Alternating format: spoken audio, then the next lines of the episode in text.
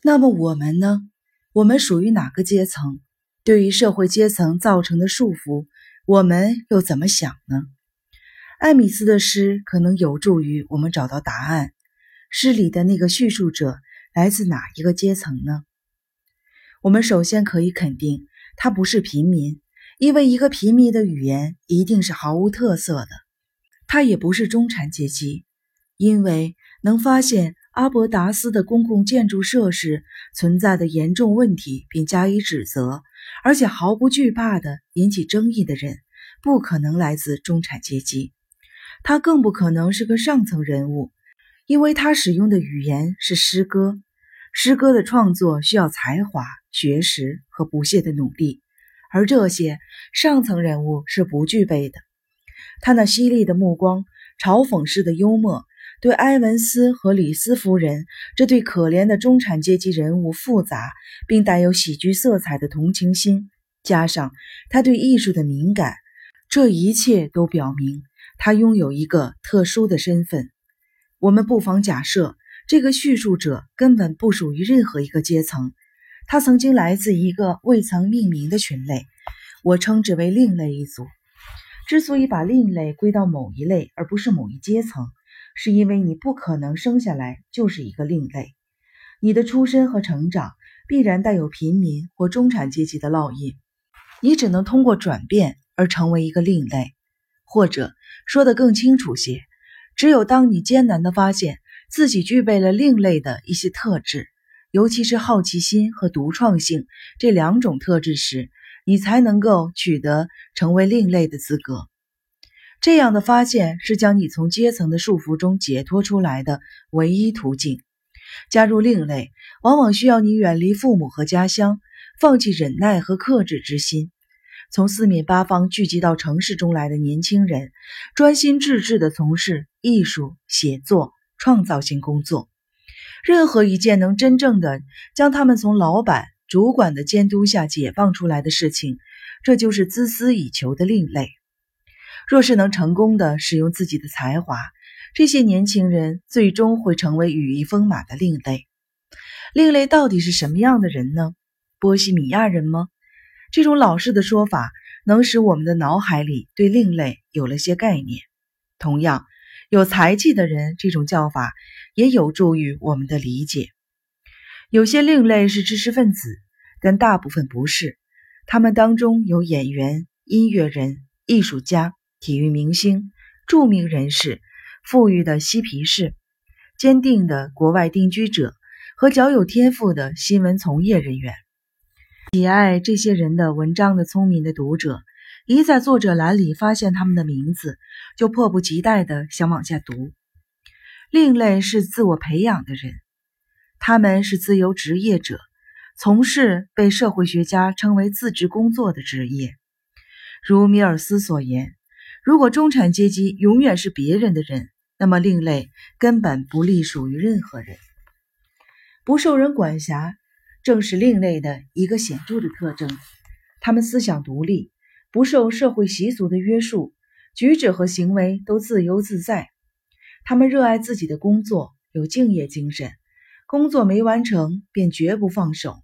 他们的脑子里根本就没有“退休”这个词，这个概念。只对那些受雇于人、为赚一份工资疲于奔命的人有意义，而那些人通常都鄙视自己的工作。做一个另类，就如同拥有了上层人物所拥有的大部分自由和一部分权利，只是没有他们那么多钱。另类可以算是没钱的贵族。只要熟识了另类的一些特征，就不难的将他们分辨出来。先来看看他们的衣着和表情。另类完全按照自己喜爱的方式穿着打扮，他们从不刻意修饰以取悦于人，因为他们觉得没人值得他们下这样的功夫。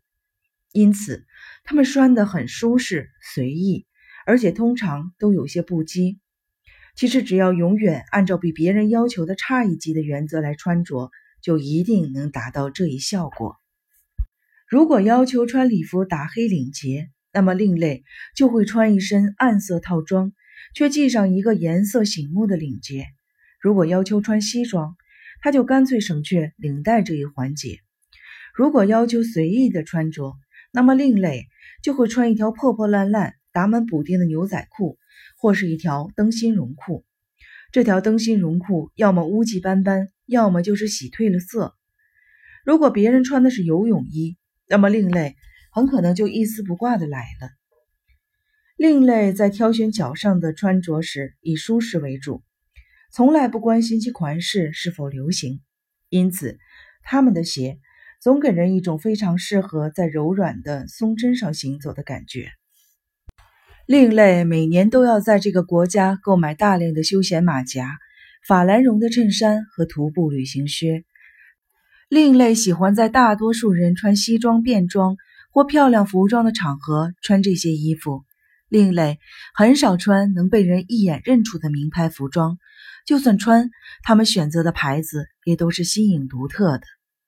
但他们并不愿意人们对此发表任何评价，而且显而易见。就连对他们的品牌稍加留意，就会看作是不礼貌的行为。做一个另类，无论是男是女，和一个能一眼看出是哪个阶级的人待在一起时，随便他怎么打扮，那身衣服都在传达着这样的信息：我比你更自由，更气定神闲，或者是在一些极端的场合下，我比你更聪明，更有意思，请别让我感到厌烦。另类绝不会为该选一件黑色雨衣还是米色雨衣而发愁，因为他们根本不穿雨衣。他们要么任由雨淋，要么找个地方暂时避一下，等雨停了再出来。他们可不是时间的奴隶。另类中很少有发胖的，因为他们要做大量的体育锻炼。这一方面是天性使然，另一方面，在他们的眼里，运动实在是充满了乐趣。早在三十年前，在中上层阶级接受流行报刊的指导，开始慢跑之前，另类就已经在锻炼身体了。最受另类喜爱的体育运动是一时兴起玩的触身式的橄榄球赛，酒意微醺时玩起来最棒。另类对几种常见的宠物避之不及，相反，他们愿意养驯化的郊狼、臭鼬、孔雀。和食蚁兽这类动物，另类很可能会带性伙伴出入社交场合，却不加以介绍。但大家都知道，这些另类中的一些人已经很不体面的怀了孕。另外，处理婴儿屎尿的手段，就算不让中产阶级人士瞠目结舌，也足够让他们大开眼界的。比如用网兜，或者是背负式的育儿袋。